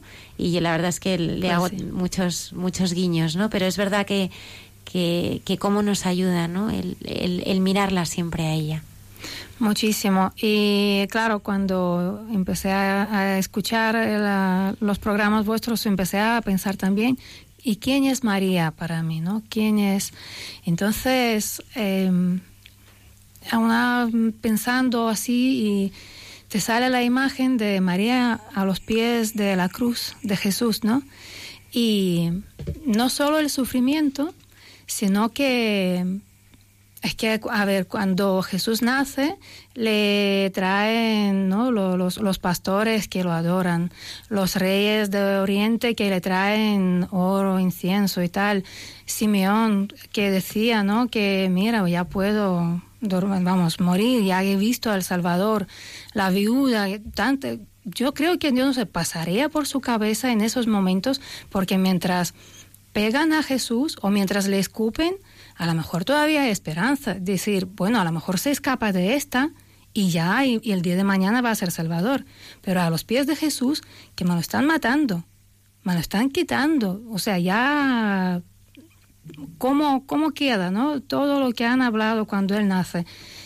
Y estar ahí, o sea, mm, a mí me sale del corazón decir, bendita tú eres entre todas las mujeres.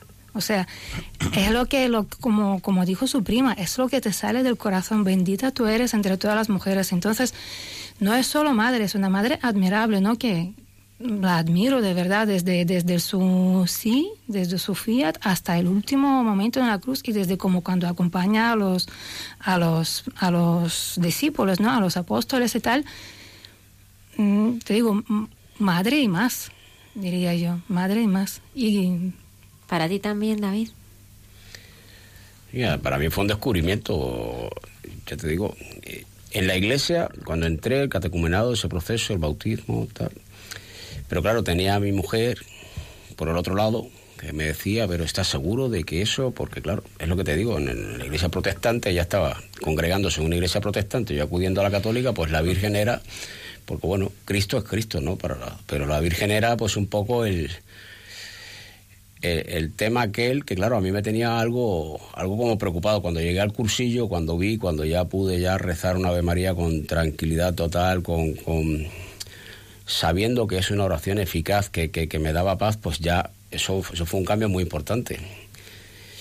Y importantísimo además. Yo recuerdo que ya a partir de eso cuando salí del cursillo rezaba todas las noches con mi hija eh, alguna oración a María, casi siempre el ángelus, que era porque me decía, pero papá, y yo, porque me gusta esa oración. Y claro, que a lo mejor era, era el tiempo que había tenido esa, ¿no? esa, esa lucha interna de que me decían en un sitio que, que, que no, que, que, María no era la Virgen, que, que, te digo, que era un personaje bíblico a, llegar pues, pues a, tener a, a tener una madre, a tener a, que, a poderle rezar a la Virgen. Y eso para mí fue muy fue un paso muy importante y que a lo mejor antes no antes del cursillo a lo mejor yo tenía cierta duda pues, igual que bueno como te hablan en- de muchas cosas de- en la iglesia no pero la virgen era una de ellas no era uno de esos puntos. Y y claro ya luego ya con total tranquilidad claro eso a lo mejor sorprendió a Natalia que yo sin ningún problema pues pues un rosario mi- mis oraciones a la virgen y, y muy bien. Ella era tu madre. Natalia Saezca y David García, muchísimas gracias. Se nos ha pasado así el programa como, como muy, muy deprisa. Gracias por, por vuestro eh, testimonio y, y por compartir con los oyentes, eh, bueno, después de este largo camino que el Señor se ha, se ha empeñado, ¿eh? desde aquella luna llena ¿eh? en Cuba, Pues esa luna llena, esa luna llena, ¿no? Que, que eh, en, en que tú sentiste, Natalia, que, que el Señor estaba ahí, que no te dejaba, que te ayudaba, ¿no? Y tú todos los vaivenes que hasta hasta el mismo Papa, hasta el mismo Papa tuvo que venir Par. eh, para para sacudirte y decirte sí, que yo también he venido a buscarte. oh, gracias a vosotros. Gracias, gracias a, a vosotros por vuestro testimonio. ¿eh? gracias a vosotros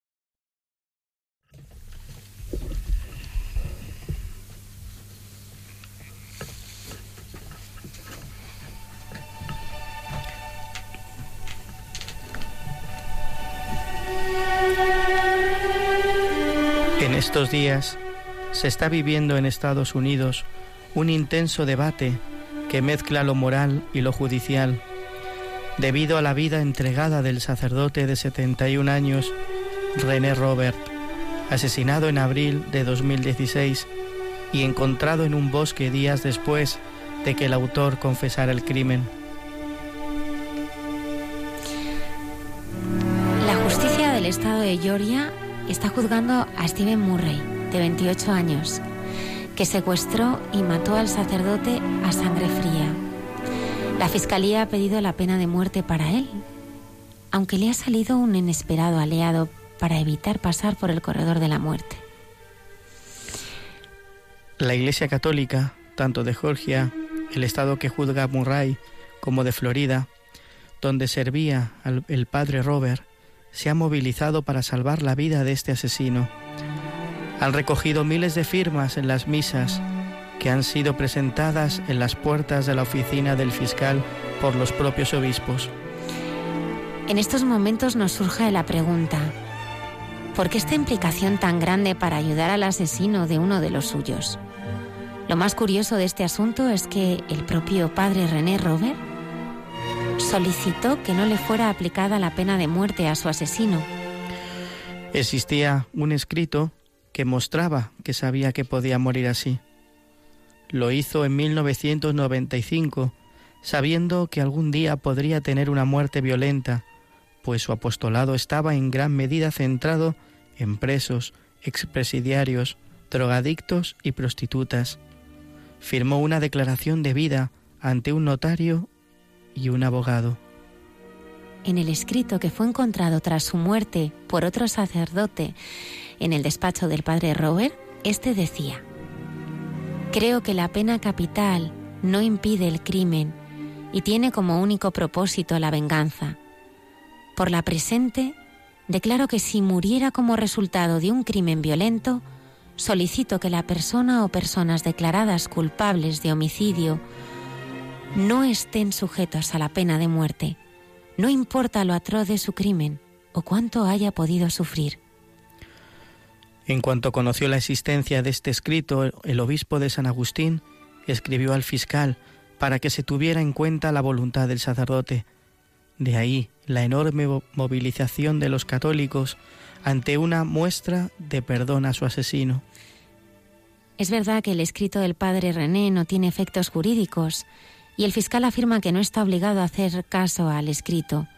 Por ello, el obispo de la diócesis del asesinado insiste en que si es declarado culpable el señor Murray, merece una pena por el asesinato brutal del padre René, pero no la imposición de la pena de muerte. Uno de los que mejor conocía al sacerdote era su compañero, el padre Edward Roney, que precisamente por conocerle tanto ha heredado esta campaña. Creo que, siguiendo la postura de nuestra Iglesia respecto a la misericordia, es una manera de mostrar misericordia a la gente. Demostremos piedad, ya que es uno de los principios de nuestra fe.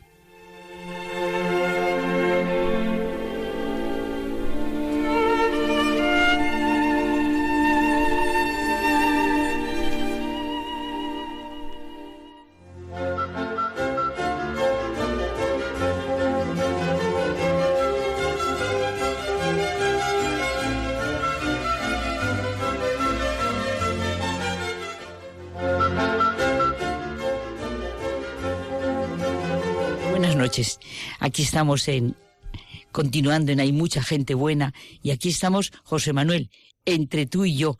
Y esto que comentamos tú y yo que nos sale tanto cotidianamente, oye, que la fe es una experiencia diaria. Simplemente esto es lo que lo que lo que yo quiero transmitir y vivir, que la fe es una experiencia de todos los días. Es que como la, como la fe no sea una vivencia de cada día, eh, si hacemos compartimentos de ahora sí, ahora no, ahora sí, Claro. esa división que acaba siendo interior nos acabará ahogando en mil contradicciones. Claro, por eso es que, ¿cómo hablar de la fe? Pues según lo que sea realmente para cada uno de nosotros. Y recordamos la pregunta de Jesús. Cuando venga el Hijo del Hombre, ¿encontrará fe en la, fe en la tierra? Y yo me pregunto, ¿encuentra Jesús fe en mí hoy y en cada momento de mi vida? porque solo la fe mueve realmente la vida. La fe viva que mueve montañas y rompe círculos viciosos, pero experimentémoslo. La fe nos impide cerrar los ojos a la realidad, a nuestra vida diaria. La fe no quiere, no puede con un Dios misterioso, lejano, sino tiene que ser un Dios que es presencia, que es alguien, que es un tú ante el quien estoy, que es amor misericordioso. Sí, sí. Solo un Dios real y presente es capaz de dar sentido a nuestro actuar diario. Igual que solo un amor verdadero es capaz de mantener la fidelidad en el tiempo, es, con esto pasa igual. Claro. Solo si es presencia real en cada momento de tu vida, y que transforma nuestra vida. Muchas veces, ¿verdad? Nos hacen preguntas a los cristianos acerca de nuestra fe, pero yo pienso que esas preguntas pueden ayudarnos muchísimo, aunque a veces nos parezcan un poco despiadadas, porque eso nos ayuda a ver cuánto hay de inauténtico en nuestra fe, cuánto hay de conformismo, de superficialidad. Podemos sentir, yo pienso, José Manuel, estas preguntas como un desafío para poner al desnudo la veracidad de nuestra fe. Sí, fíjate, a mí alguna vez, hablando con, alguna persona, ¿no? una conversación interesante sobre, sobre Dios, eh, ha llegado un momento donde no tienes una respuesta clara. Y eso, en, en ese momento, te plantea un problema, ¿no? Pero precisamente cuando surge ese momento, es precisamente Cuando se donde debes dar el salto. Claro. Donde debes dar el salto y decir, y es que aquí es donde empieza la fe.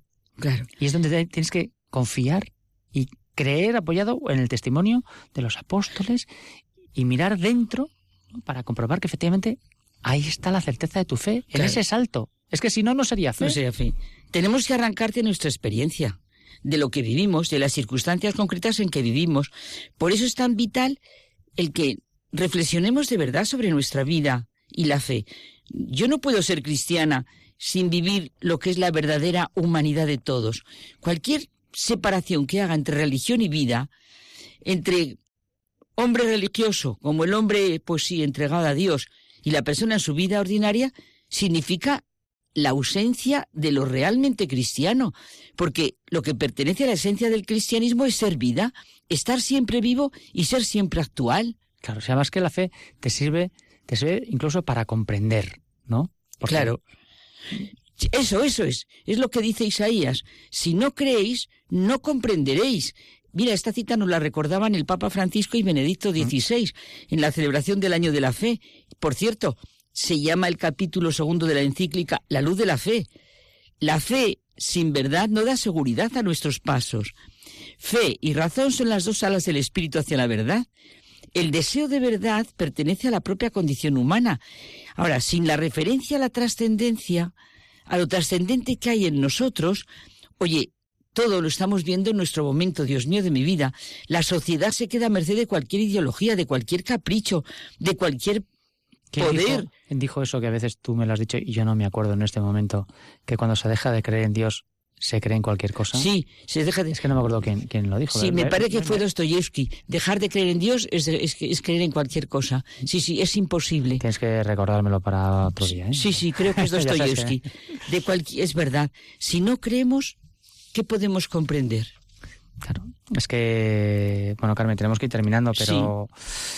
Que la es vital la relación entre la vida y la fe. La fe entre tiene la que- experiencia tiene que y la ser, fe. Tiene que ser un todo con tu vida. Tu vida tiene que estar orientada por tu creencia. Igual que tu vida está orientada cuando quieres a tu mujer, está orientada a que tú haces tu vida, tu trabajo, tu- todo pensando en el bien Yo de... pienso, José Manuel, que la fe no se tiene, nos inunda. Sí.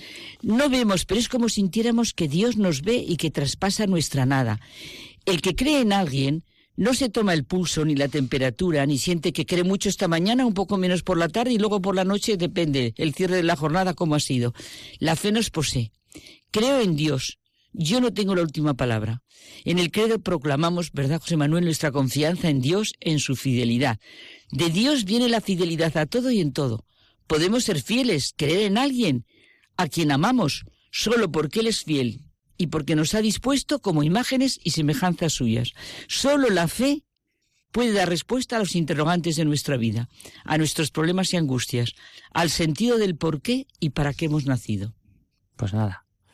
Hasta la, La semana fe. que viene. La fe, la. Pero continuaremos con esto. Vale. Terminamos ya, segundos, segundos nos quedan. Muchas gracias, Padre Isaac. Muchas gracias, Almudena. Buenas noches. Luis Díaz en el control. El próximo viernes en Hay Mucha Gente Buena. Aquí estaremos en directo. Gracias.